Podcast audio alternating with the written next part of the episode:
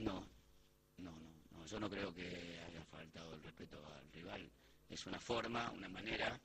eh, y no, no lo creo. No lo creo, tampoco lo creo porque en el caso de Sergio Ramos creo que una persona nacida aquí, que, ha sido muy querida, y, lamento los sucesos que han ah, que se han, se han trasladado después de, ese penal, porque es, es alguien que es de la casa y que que ojalá que en algún momento se reconcilie esa relación porque, porque indudablemente que, es una persona de, Sevilla y que, realmente todo el mundo respeta, más allá de, lo que pasó el otro día, que ojalá eh, en algún momento llegue la reconciliación en, en dos partes que realmente es una sola. Es una locura que estén divididas.